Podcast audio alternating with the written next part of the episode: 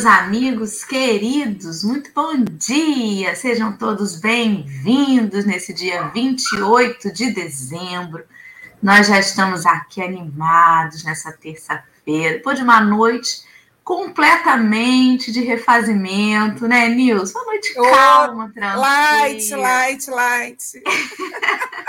Já estamos aqui recebendo carinho de Leime desde cedo, da Dalvinha, da Rejane Maria, a Sônia Centeno, Márcia Varejão, sinta-se abraçada, querida, a Dilma Almeida, a Mônica Bezerra, gente, como eu gosto de Moniquinha, manda um beijo pro Vidinha, Rosângela Gama, a Ari Costa, a Fabi Souza, nossa mãezona do fundão, a Geisa Reis, Kátia Maria, o Jorge Almeida, a Fátima Wetten, o Adilamar, ou Adilamar, que aí eu já não sei, a Élida, é que está, que está chegando agora no fundão. Seja bem-vinda, querida e todos os outros amigos que já estão com a gente e estão aí todo dia, ou que vão chegar depois, nos ouvindo no Spotify.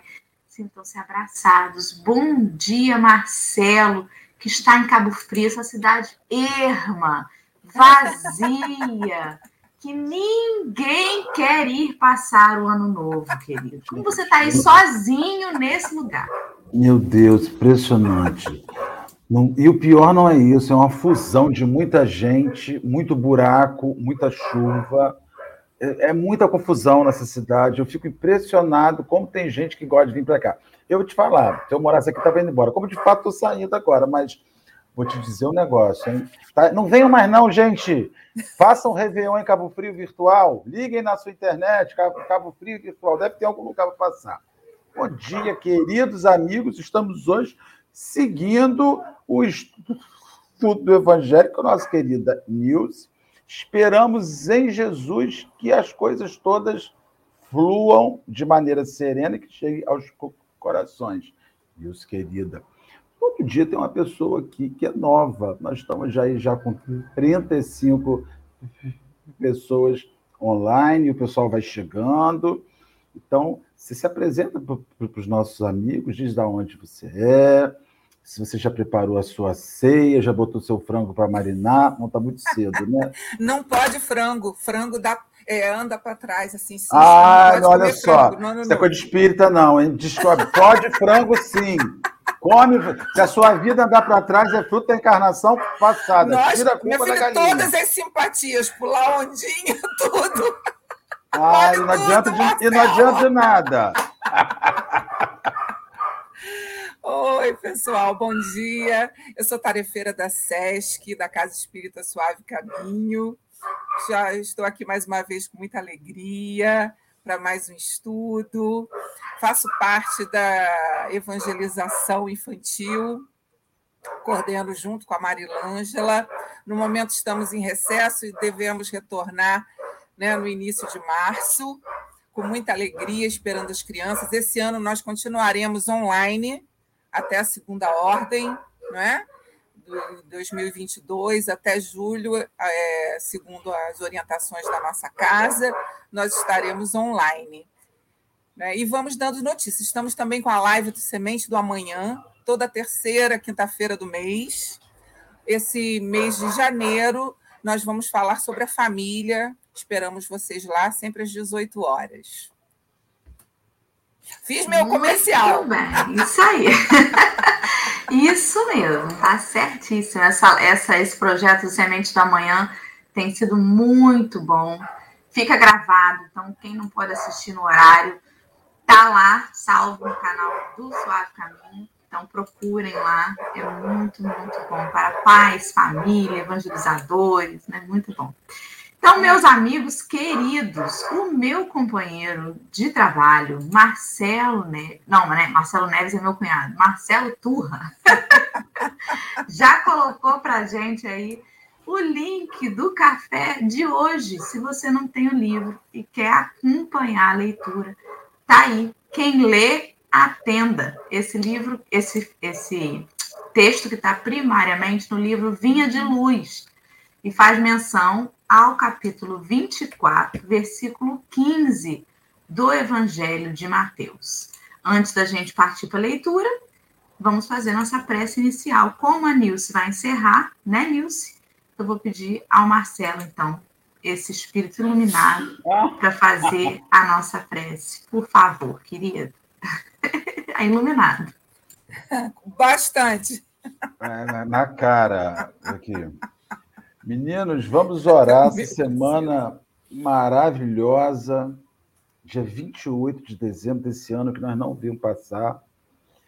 Isso, não sei se isso é bom, se isso é ruim, ou se isso é preocupante, porque o fato de você não ver, não ver passar, você não sabe se você fez ou não fez alguma coisa. Então, por isso que para mim é bastante preocupante. Então, agradeçamos a Jesus e que tenhamos olhos de ver em 22. Nada vai ser diferente em 2022 se nós não fizermos nada diferente dentro da gente. Senhor, de maneira especial, esse fim de ano, o Espírito Emanuel nos parece que preparou mensagens para nos chamar a refletir sobre o fim, sobre a compreensão, sobre compreender, sobre entender o que de fato precisa ser feito.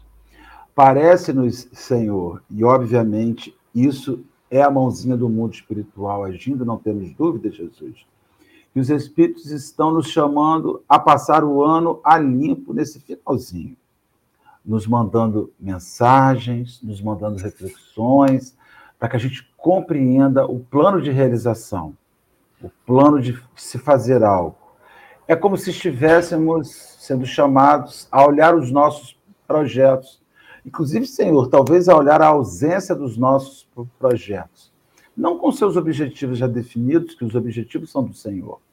Os objetivos que nós sempre ansiamos, aquilo que o Senhor nos coloca na mão, de realizar, mas que a gente tenha ciência de que é preciso analisar o fim. E nada melhor do que analisar o fim da nossa existência do que estar diante do fim de um ano e da perspectiva de um ano novo que está logo ali, daqui a poucos dias.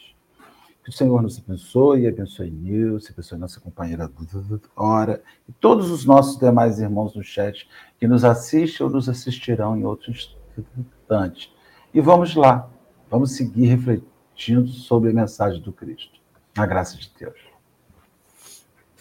Você Graças falou bem, né, Marcelo? Parece que realmente as mensagens vêm o tempo todo. Isso é o ano inteiro, puxando a nossa orelha, né? mas realmente no fim de ano parece que vem aquelas mensagens certeiras mesmo, né? nos perguntando o que, que nós estamos fazendo, por onde nós estamos andando. Vamos é? começar a então, leitura, é, Nilce? Pois é. Fique à vontade, minha amiga. Que o nosso tema de hoje, né? Nosso item é o 1 da Vinha de Luz, é o primeiro, quem lê, atenda. Jesus, Mateus 24, 15. Assim como as criaturas em geral converteram as produções sagradas da terra em objeto de perversão dos sentidos, movimento análogo se verifica no mundo, com referência aos frutos do pensamento. Ah, eu não falei, desculpe. É, eu, eu prefiro ler o texto e depois a gente falar. Pode ser? Frequentemente, as mais santas leituras são tomadas a conta de tempero emotivo, destinado a sensações renovadas que condigam com o recreio pernicioso ou com a indiferença pelas obrigações mais justas.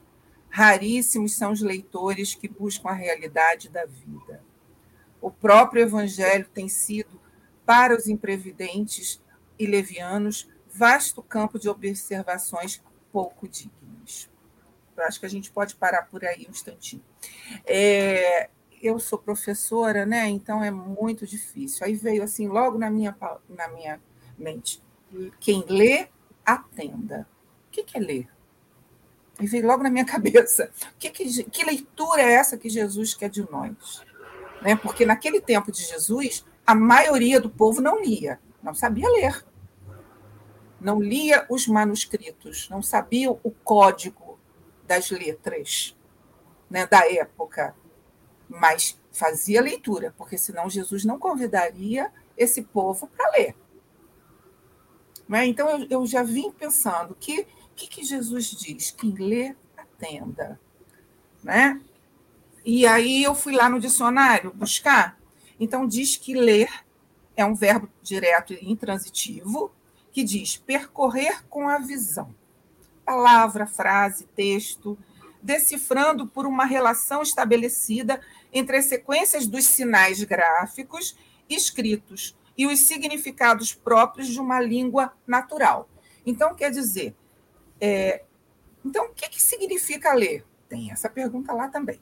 Aí diz assim: interpretar o que está escrito, proceder à leitura de livro, uma, ler uma história para o filho, aprender a ler, decifrar através do reconhecimento de um determinado código.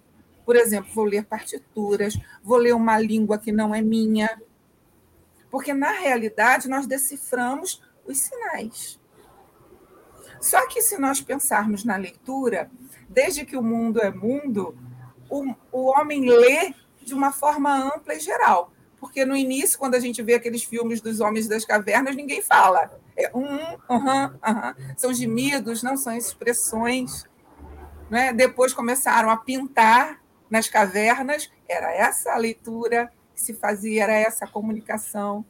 Né? Então, nós temos lá os hieróglifos, nós temos várias leituras dos povos primitivos que estão nas paredes, nos templos. Né? Então, o que, que Jesus quer de nós com essa leitura? Que leitura ele quer que a gente faça de mundo na nossa vida? Né? E vários autores dizem, até mesmo tem uma, tem um, um, uma linda passagem né, do Paulo Freire que ele explica como é, era a leitura dele na infância. É lindo, igual um poema. Né? Ele contando a, a leitura que ele fazia do quintal da casa da avó e tal, e tudo isso. Né? Então, a gente vê né, que tudo que acontece à nossa volta é leitura. Inclusive quando a gente acorda. Quando a gente acorda, a gente abre os olhos, nós estamos fazendo a leitura. Que horas tem? Hoje tem café com o evangelho. Acordei no horário. Como é que está o tempo? Que roupa eu coloco? Está frio, está quente, está sol, está chuva? Como diz Marcelo, está muita gente. Né? Onde eu vou? O que, que eu vou fazer hoje? Então, só que Jesus né, nos chama a atenção para uma leitura né, do Evangelho. Ele tá, colocou para a gente: olha só, eu estou demonstrando, eu estou fazendo, estou mostrando como a gente pode chegar até Deus. Eu estou aqui facilitando, estou exemplificando essas escrituras, porque essa passagem, quem lê a tenda, é de Daniel né? É, o profeta Daniel. Então, Jesus pegou lá nas Escrituras e repetiu: quem lê, atenda. Que o Daniel falava ao pé da letra: olha só, se o povo de Deus, Deus mandou ir para o deserto, o povo atendeu e foi para o deserto. Então, que nós temos que ler ao pé da letra, entre aspas, e atender. Para quê? Para a gente chegar até Deus. Então, Jesus veio e disse o quê? É assim que se faz. Ó, estou fazendo, estou demonstrando, tá? É desse jeito. Então, vamos tentar fazer desse jeito para seguir a Deus. E ele deu vários exemplos disso, disso, né? Nas suas passagens. Então, aqui quando diz, né? Eu, aí eu pensei e vi que pergunta que a gente vai fazer. Quando eu estudo a doutrina, quando eu entro, escolho uma religião, seja ela qual for, né? e eu vou começar a estudar, eu vou estudar com que intenção? Não é? Eu estou aqui no Café com o Evangelho falando do Espiritismo com que intenção? Então é isso que Emanuel vem nos chamar a atenção e nos dar esse puxão de orelha, né, que é muito forte, falando, né, como é que nós estamos lendo? Nós estamos lendo para nos melhorar, para dar aquele choque, aquele chocalho e tentar daqui para frente ser melhores? Ou nós estamos lendo para criticar tudo, a gente está lendo por ler? Eu leio, acho muito bonito, falo palavras lindas, mas saio daqui do café com o evangelho e continuo fazendo tudo igual. Né? Então, o Emanuel ele veio dar esse puxão de orelha para a gente. Né? Então, está falando, muitas criaturas converteram as produções sagradas da terra em objeto de perversão dos sentidos, né? E, e questionem o nosso pensamento, para onde está indo, né? Porque até Joana de Angeli diz que nós somos reflexos dos nossos pensamentos. O que passa pelos nossos pensamentos, eu sou isso aí. Vai sair da minha boca, vai sair das minhas expressões, nos meus contatos, com quem eu me aproximo. Não é? E, e a gente vê que o homem tem feito isso, ele lê os textos sagrados, ele vivencia a religião de acordo com o que ele tem por dentro. Tanto é que nós temos, desde o início dos tempos, né, nós tivemos as cruzadas, nós temos até hoje guerras religiosas, tudo em nome de Deus. Cada um na sua religião, cada um no seu achismo, cada um nas suas reflexões, mas o homem coloca para fora aquilo que ele entende. Né? O que ele tem dentro. E tivemos a, a Inquisição. Dentro do cristianismo, nós tivemos Inquisição. Tivemos pessoas morrendo nas fogueiras, que se diziam indignas. Torturas mil que a gente vê aí nos filmes. Tudo em nome de Deus. Né? Então, diz aqui que o homem ele entra né? Então, eu estou estudando a religião com que objetivo? Que sentido eu estou colocando? É, é como se fosse um torpor? É para eu melhorar, para eu progredir? Então, Emmanuel vem trazer né, esses questionamentos para a gente. E pisa lá bem fundo, né, espeta a gente bem forte. Né? Então, diz, a gente está buscando emoções fortes? O que, que a gente está buscando? Fala, Dorinha. Desculpa, já te interrompendo, né? Não, que coisa falar. interessante, porque eu estou aqui pensando como que o evangelho provoca o uso do nosso corpo, o uso da nossa inteligência. Nós já ouvimos falar sobre que não saiba a mão esquerda o que faz a mão direita, né? sobre a importância do fazer, do utilizar as mãos. Nós ouvimos sobre andar no caminho reto, sobre como nós utilizamos os nossos passos, para onde a gente vai. É, após a parábola é, a, a, da candeia, ele fala: vê depois como ouvis. Ou seja, é importante também filtrar o que se ouve. Aqueles que tiver ouvido de ouvir, né? A gente já escutou essa expressão muitas vezes, ou os olhos de ver. É importante a gente saber que a gente está no mundo que a gente tem esse corpo físico, essa ferramenta que nos permite conectar com tudo ao nosso redor, mas o Evangelho está sempre nos chamando a atenção de como a gente utiliza essas ferramentas, de como eu me coloco no mundo. E aí ele vem chamar a atenção sobre quem lê, atenda, e você fez muito brilhantemente essa introdução sobre essa leitura que vai além de decifrar os códigos no papiro, no livro, né? Mas de que forma a gente faz a leitura do que está ao nosso redor. E aí eu, eu, eu percebo assim um convite à vivência do evangelho para além da literatura, para além do momento em que você está sentado num grupo de estudo, lendo, refletindo e estudando. Ele nos convida constantemente para prestar atenção que tudo que a gente faz, que a gente ouve, que a gente vê, convida-nos a exercitar o evangelho, né? E se a gente está perdendo, entre aspas, perdendo tempo, ouvindo bobagem, fazendo besteira, andando por onde não deve e fazendo leituras equivocadas, a gente não está sabendo utilizar as ferramentas para vivenciar a proposta. E essa leitura equivocada ela pode ser de várias, de várias formas, né? Eu posso realmente perder, entre aspas, um tempo lendo coisas que não vão me levar a lugar algum, é, sites de fofoca, né? É, leituras bobas ou coisas perniciosas, ou fazendo leituras equivocadas dos meus semelhantes porque a gente lê os nossos companheiros de, de caminhada, a gente lê os nossos irmãos. E às vezes a gente lê uma figura sem conhecê-la, tira dela a nossa interpretação e não percebe que é preciso mergulhar para ler de verdade. Como que eu vou ler o livro só pela capa? E aí eu viajei em como que é um convite intenso esse, essa proposta de ler também, além do ter olhos de ver, do ouvido de ouvir. Né, Marcelo? Fala aí o que, que você está viajando também.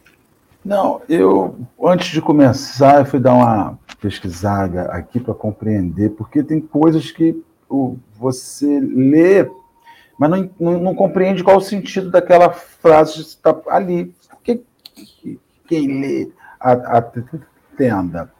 E aí ele fala é, sobre 24, 15. E ali você já tem uma coisa legal em Mateus 24, 15. É quando Jesus cita o Velho Testamento. Nós temos um preconceito horroroso com o Velho Testamento. E, de repente, o Cristo vai lá e elenca, puxa o Velho Testamento, porque ele não rejeita a Escritura. Exatamente, ele, Marcelo. Ele rejeita os excessos da Escritura, ele, ele rejeita a parte humana da Escritura. Agora, aquilo que os profetas, porque o Velho Testamento, você separa o que o homem colocou politicamente para te satisfazer, então a carne de porco, o, a circuncisão, aquelas separações para a sobrevivência de uma sociedade. Entretanto, o Velho Testamento é repleto de profetas de homens que falavam do futuro. O maior profeta de todos os tempos é o profeta Isaías. Ele é o profeta que, 600 anos antes de Jesus, mil anos antes de Jesus, já falava de tudo isso que a gente está vivendo hoje. Quer dizer, o cara já estava 4 mil anos lá na frente. Esse cara não era, era, não era uma parabólicazinha de meia tigela como a gente é. Esse cara era uma antena que viajava no tempo. Ele era um elemento distinto que atravessava o tempo. Então, o profeta Daniel, que a gente que ele cita, né, ele diz o seguinte: quando pois virdes o abominável de desolação e que falou o profeta. Ele fala sobre esse item, ele vai falar sobre abominação e desolação, que faz referência a um romano, a um, a um, a um, um comandante romano que entra no templo em Jerusalém e levanta um templo a Zeus, que é o, o deus romano, e transforma o templo em uma semana num templo pagão. E no primeira semana ele sacrifica os animais, no meio da semana ele para e ele cai em cima. Ou seja, o Cristo depois, em seguida, ele vai de ele o, o, o, o Daniel, nesse capítulo 9, versículo 27, diz o seguinte: Esse Cristo, porém, confirmará para muitos o seu pacto numa semana. É a mesma relação que fez com o soldado que invade. No meio da semana faltará a hóstia e o sacrifício. E ver-se-á no templo a abominação da desolação, e a desolação perseverará até a consumação, até o fim. Ou seja, o, o Senhor veio e nos apresentou, nos apresentou a leitura. Eu li. Ah, que legal, que bacana. Em determinada hora, nós subvertemos a leitura, nós subvertemos a mensagem, nós corrompemos. E a gente tem a impressão que Jesus é aquele professor chato, não sei se você era uma professora chata, que ia na carteira toda hora e falava assim: aprende, Dora. Dora, aprende. Dora, Dora, olha, você, por quem não, quem, você não vai passar de ano, você não vai ser uma, uma, uma doutora nunca se você continuar assim. Nós temos essa visão de um Jesus, professor enjoado, que fica ali, ah, eu tenho sempre Jesus perto de mim dizendo, vai, meu filho, vai. Olha, pode parar, pode parar. A gente tem que compreender que o Cristo nos apresentou um conteúdo, mas ele espera que a gente amadureça. Sabe? Se chega uma determinada hora que você, encarnado com seu filho, diz assim: querido, ó, já deu, ou você assume a sua rédea, ou mamãe e papai não vão estar com você por resto da sua vida. Essa mensagem, ela me chama muito a, a compreender que ele veio, nos apresentou a oferta, tomou o templo, apresentou tudo, mas depois foi embora e nós subvertemos.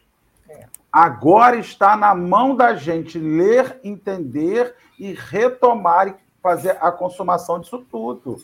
Porque fica muito assim, em meio à, pandemia, tudo quando fica ruim, você fica assim, ora, ora Deus. Ora, não, Jesus vai mandar. Gente, Jesus não vai mandar, porque Jesus já mandou. Ele não tem mais nada para mandar.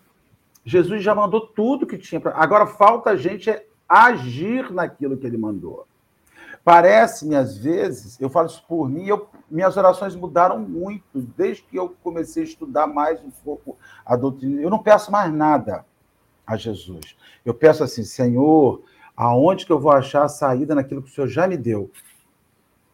Porque parece que eu quero uma novidade, entenda? Eu quero que seja uma novidade. E não tem novidade. Está tudo aí. E, e ainda tem isso, né? Ele parece que ele diz assim: quem lê atenda, como assim, já foi dito. Já, está lá dito, você ler. Já está tudo lá. Senhor, aí, aí ninguém fica assim, Jesus, quando é que isso vai acabar? Quando você pegar o que eu falei dois mil anos atrás, ler e começar a fazer. Quando você pegar aquilo que o profeta Daniel falou 167 anos de eu chegar, ele falou 167 anos de eu chegar e cumprir. Então, assim, a gente está esperando uma novidade. Me parece que você quer sempre uma novidade que te conduza por um caminho mais fácil. Enquanto, olha, comprei uma, um remédio que você evacua 20 litros de gordura cada vez que você toma uma cápsula. Dora, você já comprou esse? É só ligar o Instagram. É, você então, vai no Instagram olha, ou, ou no Facebook. Acabou. É, você toma uma mensagens. cápsula, você toma uma cápsula e sai 20 litros de gordura. Do seu... Ai, meu Deus, eu vou poder continuar comendo o que eu como, bebendo o que eu bebo, comendo pudim, comendo doce, sendo vida sedentária. Minha vida foi salva. Eu vou voltar a vestir 36 por conta desse comprimido. Tem gente que não acredita nisso. Apareceu aqui em casa outro dia, Dora, uma, um carvão uma vasilhinha para deixar o seu dente branco, que custou duzentos e tantos reais. Eu falei para a entidade que comprou, falei, você não, você não pagou duzentos e tantos reais. Ah, eu li o... Tá lá, e você passa aquele carvão, sua boca fica preta, parece que você é carvoeiro. E aí, quando eu olhei, eu falei, gente, meus dentes estão amarelados ao mesmo tempo, porque velho não tem dente branco. Velho, tem, velho que tem dente branco botou a pastilha de Mentex, né? aquela faceta de Mentex, porque foi lá na Dorinha, e aí vai dizer um clareamento, hein, Marcelo? Foi lá na Dorinha. E aí vai dizer o quê? Esse povo é um golpista. Não é tá golpista. vendendo negócio para enganar. Quem não, lê, senhor. entenda. Se você, você vai... que está querendo um caminho fácil. Aí você vai me dizer. Aí eu fui a dentista esses dias. Falei, é, Débora. Ela falou assim: Marcelo, você está com, com, com uma cárie no alto da raiz do dente da frente, lá na gengiva. Eu falei, como é que isso aparece aí, Débora? Velhice. A gente, quando envelhece, a gengiva sobe, começa a cariar lá em cima. Meu filho, isso é fruto de 50 anos. Aí a gente tira a cárie bonitinha. Aí, quem lê, entenda. Eu não vou poder inventar. E eu acho que as pessoas estão procurando caminhos de criar novas regras naquilo que você não pode alterar. Exato. Não tem como alterar. Exato, é, a regra está aí. Passe por ela com dignidade, passe por ela com seu celular, passe por ela, por ela com seu notebook, mas não tem outro jeito. Todos nós atravessaremos esse vale. Só que atravessaremos com tecnologia. Agora, você não vai evitar. Marcelo, parece que a gente, então, que está nos 50, tem obrigação de parecer jovem. Parece que a gente tem obrigação de não ter ruga. Parece que a gente tem que obrigação de ter barriga sarada a, gente está nos 50 e não pode envelhecer. Né? Eu tive dois filhos, né? não fiz plástica, não posso ter uma barriguinha ponchete. a sociedade me cobra que eu seja sereia. Mas é a maneira é como eles estão lendo, né? É muito interessante, é, né? É a maneira como estão lendo o envelhecimento, Exatamente. como se fosse um fracassar da existência. Exato. Vamos terminar a leitura, Vamos, vamos sim, porque. E diz para você queria... assim: você tem como mudar isso, Dora. Pois é. E você acredita que tem. E aí, o que, que você está vendo agora? Gente que vai fazer uma liposcultura e morre no procedimento de liposcultura. Gente que vai fazer um não sei o que lá, um botox e fica com a cara toda é. torta que vai desnecessariamente. Ali... Que vai. É, eu tô Aí, por isso que, que aqui Emanuel coloca aqui, né? Que raríssimos são os leitores que buscam a realidade da vida, né? Que a gente leu, leu né? Aí diz, né? O próprio evangelho tem sido para os imprevidentes e levianos vasto campo de observações pouco dignas, porque eles pegam lá no evangelho, buscam as palavras que a tradução não foi feliz, né? E buscam os erros. Só que o evangelho não foi escrito em português. Né? E aí começam a deturpar. Então vamos lá. Quantos olhos passam pelo evangelho, né, por ele, apressados e inquietos, anotando deficiência da letra ou catalogando possíveis equívocos, a fim de espalharem sensacionalismo e perturbação. Alinham com avidez as contradições aparentes e tocam a malbaratar, ou seja, desperdiçar, com enorme desprezo pelo trabalho alheio, as plantas tenras e dadivosas da fé renovadora. Né? Quanta gente, a gente já está ouvindo né, que o evangelho está ultrapassado, que a doutrina espírita já, o espiritismo já está ultrapassado, o espiritismo de Kardec, tem que vir um espiritismo novo, uma linha nova, né?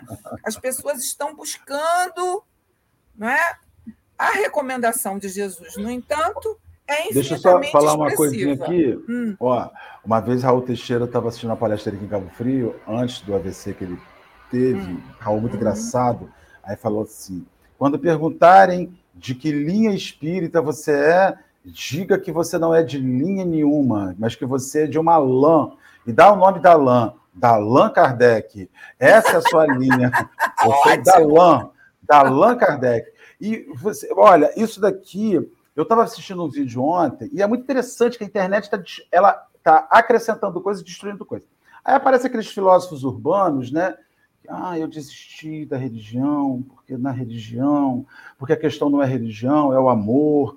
Eu falo, gente, como é que você constitui sentimentos, instruções sobre o amor sem ser dentro de um templo religioso? Como é que você aprende sobre dinâmica do Cristo sem estar num lugar que promove. O Cristo não dá em árvore. O Evangelho, essa instrução não dá em árvore. Então a gente precisa estar numa, numa instituição. Então o que, que você vê? A pessoa adentra uma instituição, é o que ele está dizendo aqui, ó.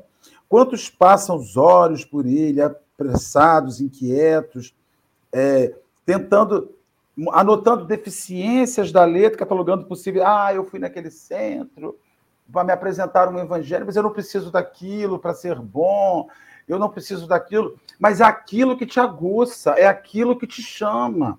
Ninguém nasce bom. Ninguém nasce bom. Sim. As pessoas vão, vão formando seu caráter com base naquilo. Inclusive, tem pessoas razoáveis que, quando não tem um, um auxílio na formação do seu caráter, comete equívocos terríveis. Haja vista Paulo de Tarso. A instrução que ele recebeu como Saulo o levou a assassinar impiedosamente, acreditando que a letra permitia aquilo. Exato. Então, ele mata Estevão acreditando que a letra lhe dava aquele poder. Ele era um homem mau? Se fosse um homem mau, não teria recomeçado seu caminho e chegado onde chegou. Ele era um homem mal orientado. É por isso que a instrução. A leitura, religiosa... né, Marcelo, que ele fazia era equivocada. Por isso que a instrução religiosa ela é tão fundamental. Porque Agora, a instrução religiosa, ela linha. Fala, me corrige. Dora! Não, não vou te corrigir, não, mas aqui, olha, vocês falaram um negócio muito sério essa coisa da interpretação. Gente, mas a gente tem muito problema de interpretação de texto no mundo. É Muita verdade? preguiça até de ler. É difícil atender porque as pessoas têm preguiça. Você bota um cartaz assim: feijoada, quinta-feira, 10 reais. Prato Quanto vai custar? Aí a pessoa pergunta: qual o prato? É, é sério. É Quando seríssimo. É sério. Vai pegar As pessoas têm preguiça de ler. Não quer ler. Não quer. não é que ela não lê, ela passou os olhos, é aquilo que eu falei do início. Ela decifrou o código, mas, ela, mas não entrou. Ela, ela leu, mas não leu feijoada. Ela, ela não associou. Retrato. Ela só, ela só decifrou a letrinha, mas ela não associou feijoada. O que, que é? Não associou.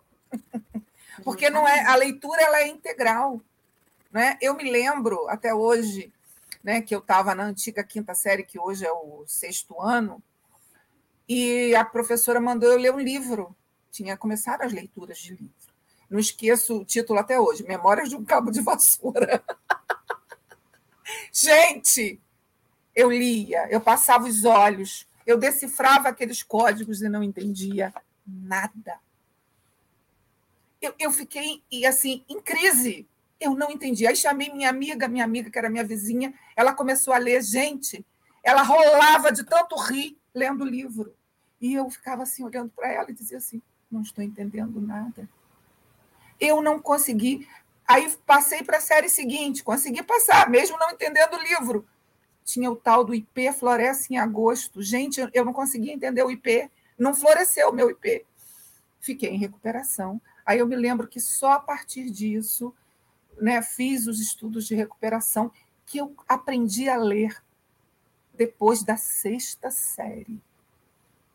Um livro, porque eu não conseguia ler um livro, eu lia um enunciado, né? eu, consegui, eu lia romance de Bárbara Carlan, amava, mas não conseguia ler aquele livro didático que a professora mandou eu ler. E isso me deixava em crise. Então, quer dizer, muitas pessoas decifram mas não lê. Aí eu falei, gente, não sei ler. A minha amiga rolava de rir, gente. Era, era horroroso o meu sentimento. Que eu dizia, como é que essa pessoa está rindo e está entendendo e eu não estou entendendo nada. Então, eu, a gente tem né, é, essa leitura ainda hoje, que é muito mais fácil ouvir. É muito mais fácil ouvir um vídeo, é muito mais fácil acreditar.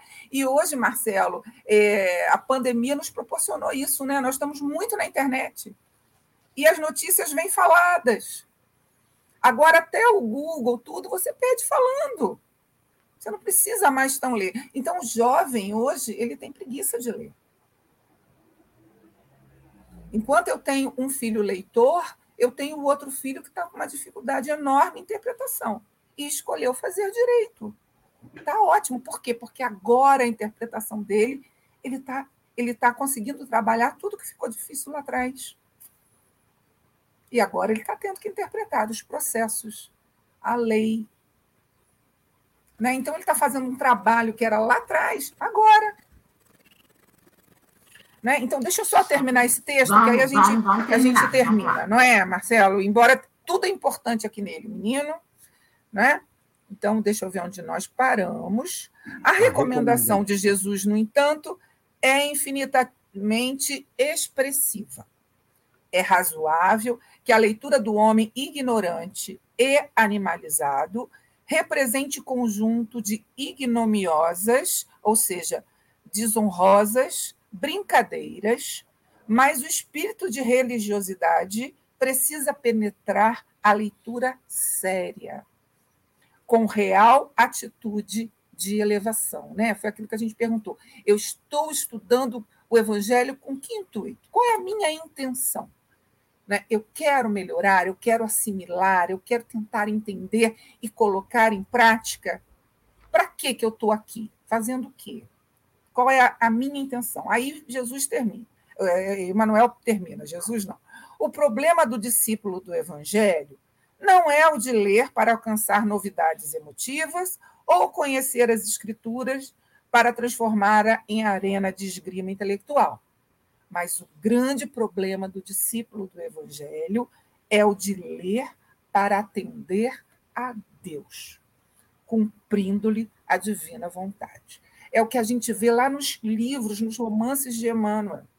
Todo aquele que já é cristão ou se torna cristão, até mesmo o, o Saulo, a partir da leitura, da descoberta, ele transforma seus atos ele se transforma integralmente. Né? Eles conseguem se descobrir. coisa que a gente não consegue. Então, o Sidney Fernandes ele até coloca né, que o Emanuel manda para a gente, através desses espíritos de altas esferas, né? Eles mandam para a gente é, mostrando as felicidades alternativas, o como fazer, né? Nesses romances que a gente ama, que é Paulo Estevam, Ave, Cristo, eu estou aproveitando para botar tudo em dia, né? Nessa pandemia. Então, tô, tá tudo vivo. então, só que ele diz o seguinte: só que nós, homens, insistimos em ler sem entender os desígnios de Deus e sem cumprir a justiça divina. Aí o que, que vem para a gente? Que a gente insiste em não entender? A dor. A gente, em vez de, de ler, assimilar e seguir melhor, não, a gente tem esses equívocos todos que o Emanuel coloca e a gente vai precisar da dor, né? vivenciar a dor para crescer, para nos transformar, para melhorar. O Chico dizia o quê, Marcelo? A gente vem né, para o Espiritismo sobre o Espiritismo, a gente precisa da água, não é isso? O Chico não dizia? São duas formas. Tem que né? desidratar. Desidratar. Ou você chora, choro, ou, ou você sua. Para crescer, tem que desidratar. Aí você eu, escolhe. Eu, ele fala que são duas coisas que a gente vê muito na casa espírita, o, o, o Dora. Talvez no Suave Caminho, que é um centro mais evoluído, não veja. Mas a gente vê muito por aqui na nossa região, espíritos sofredores. Né? Você aprende a ler para ser emocional, para lutar. Então, aí a gente até recomenda o evangelho como remédio, como serenante. Quando você tiver com um problema, Dora, Marcelo, a ler lá Bem-aventurados os aflitos, capítulo 5, vai te acalmar. Sabe, a gente a, a, apresenta o evangelho como um remédio, mas não propõe que este remédio, ao atuar sobre você, transforme-se numa dinâmica. Então, você está sempre recorrendo ao evangelho para se curar, e não recolhe o evangelho para servir para trabalhar. Ah, toda vez que eu tenho um problema, eu abro o evangelho, aí ele me acalma. Aí eu fico sereno, ah, fico em plácidas águas calmas, mornas, e depois eu vou e erro tudo de novo, aí quando aí eu abro o evangelho de novo, ele me acalma. E depois ele fala, ou então estudo o evangelho para lutar contra o outro. Você não conhece, porque o Cristo disse no capítulo tal, no versículo tal, porque eu. Blá, blá, blá, blá.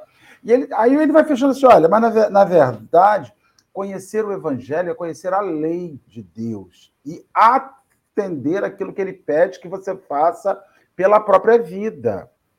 É, é, eu, tô, eu tenho falado muito sobre trabalhadores de Jesus. Né? Sabe o que, que eu estou atribuindo? Uma das coisas que eu estou atribuindo à redução de público na casa espírita? Dora e Nilce, a física, nossa casa reabriu fisicamente. Uma casa que tinha um público enorme. A ausência do passe o passe individual. O cara está sentindo, sabe, o Dora, falta daquele descarrego feito para ele, por aquele médium, aquela descarregada. Ah, não, se eu não vou lá para tomar o passe e vejo, assim, as pessoas, elas querem, elas querem usar a instituição. O, o evangelho é um objeto de uso, não é um objeto de transformação para execução. Então, eu só vou ali para ficar bom. É o tratamento espiritual que as casas têm, que vive lotado. Normalmente, qual é o lugar que mais lota numa casa espírita? É as atividades de fluidoterapia, ah, vive bombado. Aí o cara está deitado. no passe, isso mesmo. É, não, aí o cara está deitado numa maca há 20 anos. Ah, ah eu estou aqui há 20 anos, eu faço tratamento na sua caminho. Uma, uma vez uma pessoa chegou para mim e falou assim: eu só eu vou encerrar. Minha consideração final já seria essa. Coitadinha. Uma vez uma usuária da casa, uma assistida da nossa instituição, chegou com uma felicidade no peito e disse assim: Ah, eu sou tão feliz. Eu recebo cesta básica nessa casa há 30 anos. Eu falei para ela: Não fale isso, não, senhora. Não fale isso com alegria, não. Porque tem 30 anos que a senhora não consegue comprar o seu alimento por seus próprios recursos. Isso não é bom. Isso não é bom. Ela ficou, parou e ficou assim, meu Deus. Porque tem gente que fala assim, aí Nós mesmos olhamos para o assistido da nossa casa, mas, nossa, esse aqui é nosso companheiro, bota a mãozinha no ombro, né? Isso aqui é minha mão no ombro. Está há 20 anos na ciência social do Suave Caminho. A gente fala isso como um sucesso, quando, na verdade, na letra, isso é um fracasso. Tem 20 anos que ele não consegue entrar no mercado e fazer a compra que ele quer. Ele tem que comer o que a gente dá. E isso não é sucesso sabe? Então, essa questão de, ah, 20 anos eu tomo passe nessa casa, quando é que o passe, estou sentindo tanta falta do passe, é o que a gente mais escuta, ai, que saudade do passe, eu boto o nome da, quando a caixa de oração de pressa, a gente mal abriu o centro, tinha 40 pessoas na sessão sentada, tinha 180 nomes dentro da caixa, ou seja, a caixa de pressa estava mais cheia do que o número de pessoas encarnadas, porque as pessoas estão pedindo, pedindo, pedindo. Elas estão usufruindo daquele espaço, aquele lugar não muda a vida delas. Não trans... Aí eu acredito. Eu não preciso vir aqui porque a minha vida mudou, porque eu sou uma pessoa autossuficiente em mim. E se eu vou lá, eu vou só para me confraternizar com os meus amigos, porque eu já sou diferente. Aí eu acredito que você não precisa mais do centro espírita. Mas é isso que a gente vê diferente, Marcelo, nesses romances que a gente fica eu, eu pelo menos estou assim maravilhada, os que se diziam cristãos, eles mudavam a conduta. Eles conseguiam fazer do Cristo. É, e coisa assim que, como você, como a gente viu aqui, nós continuamos assim, igual esses escritos de Emmanuel. A gente quer disputar com o outro, a gente quer dizer que o nosso Deus é melhor, a gente quer dizer que, né? É, a gente acha e acha, acha, meus achismos, né? Eu até brinco lá na evangelização e falo isso para os evangelizadores. Eu falei, pelo amor de Deus, os achismos têm que ficar da porta, do portão da Casa Espírita Suave Caminho lá fora. Quando a gente entra para dentro da casa e dentro da salinha e conversa com as crianças, tem que ser tudo coerente com a doutrina espírita. Não é? Tem que ser tudo coerente então, é, é, essa luta que a gente faz para dentro da casa espírita, né, ou aqui no Café com o Evangelho, a gente está falando coisas coerentes, a gente tem que estar tá, né, seguindo tudo com coerência, com amorosidade, ele tem que ser o nosso dia a dia. As nossas palavras elas têm que bater aqui no Café com o Evangelho e lá fora, no nosso dia a dia, que é o que mais difícil para a gente, porque o mundo nos, nos vende o inverso o mundo é como você falou, manda uma pílula milagrosa. Aí a gente vai para a casa espírita fazer fisioterapia e quer a pílula milagrosa, que é o passe milagroso. Eu vou para dentro da casa espírita e quando a gente entra e diz não vou ficar aqui não, ah, eu queria um médium, né? Mas tão calminho aquela pessoa que me atendeu, não tem assim um atendimento mediúnico. A pessoa que é o fenômeno, a pessoa que é o movimento, né? a pessoa que ela quer ver o, o fantástico, né? e quando Jesus passa para a gente a simplicidade, a amorosidade. Né? Então, quer dizer, é, a gente vê nesses romances de Emmanuel aquela conduta reta, tanto é que eles diziam assim, nossa, mas como esse Cristo é covarde, o próprio Saulo, quando se revoltou, quando Abigail morreu, aí que ele se revoltou mesmo contra os cristãos e foi para casa do caminho, atrás do Pedro, né, atrás dos discípulos, e ele chegou falando: vocês são os covardes. Que Cristo é esse covarde? Porque ninguém reage. Eu chego aqui, digo que vou prender, vou fazer, vou acontecer, porque o Paulo queria briga, ele queria discussão, ele queria bate-boca, ele estava possesso.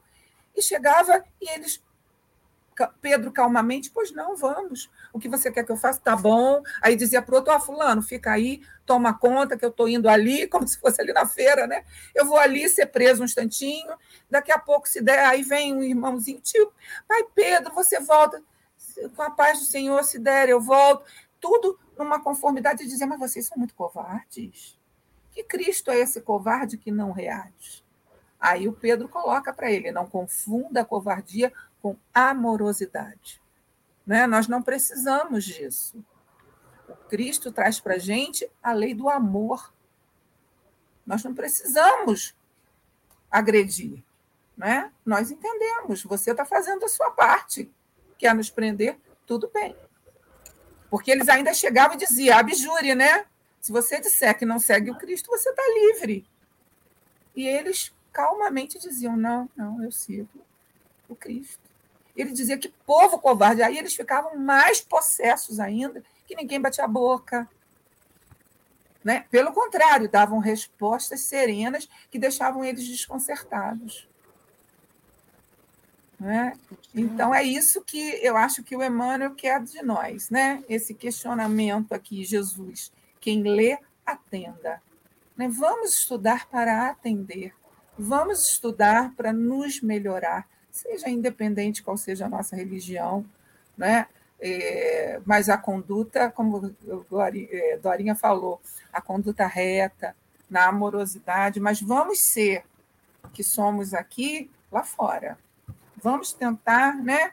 É, uma vez eu vi uma palestra que o palestrante diz que ele botava metas por semanas, né? Essa semana eu vou trabalhar a paciência, né? Na outra semana eu vou trabalhar. Eu ainda não cheguei nesse ponto, não. Mas é muito interessante essas estratégias. Ainda mais agora no ano novo, né, gente? Que a gente faz as promessas, a gente começa assim a criar metas. O ano que vem, o ano que vem eu vou fazer isso. Então, o ano que vem, né, que possamos ler o Evangelho mais atentos e tentar colocar em prática. Olha, eu achei muito interessante que teve uma moça aqui que colocou aqui que leu o livro Memórias de um Cabo de Vassoura e a partir desse livro ela começou a entender a leitura e gostou muito. Foi um divisor de águas para ela. É, muito isso legal. que a Nilce falou, ela me lembrou um estudo que eu ouvi esses dias sobre o verdadeiro profeta, né? Um estudo lá do Mildinho sobre isso. E aí ele fala sobre o quanto que é preciso ser um homem justo para ser um verdadeiro profeta. Todo profeta, ele tem que ser um homem justo. E aí, o que, é ser esse homem justo, né? É aquele que conhece a, as escrituras, que conhece ali a, a lei de Deus, mas que vivencia ela.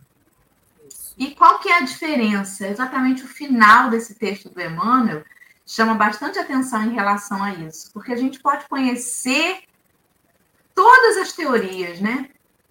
A gente pode estudar para se emocionar, ler Paulo Estevão e chora e fala: esse livro marcou minha vida, né? E aí se emociona com Alcione em renúncia. Ou conhece a escritura para dizer que eu sei citar. Está lá em Mateus, capítulo 24, versículo 15. Quem lê, atenda, né?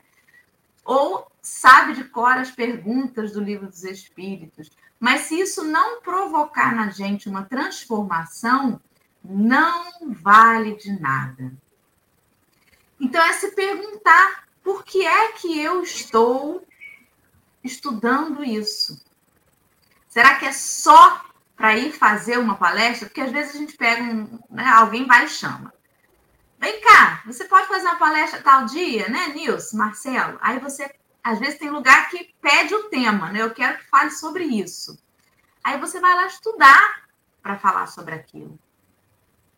E você vai e decora, às vezes, a citação, decora uma, uma pergunta do livro dos Espíritos, monta um roteiro Aí eu vou, assisto, né? Falo assim, caramba, a Nilce sabe a peça sobre isso, né? Olha, Marcelo cita tudo com tanta verdade, como sabe sobre isso.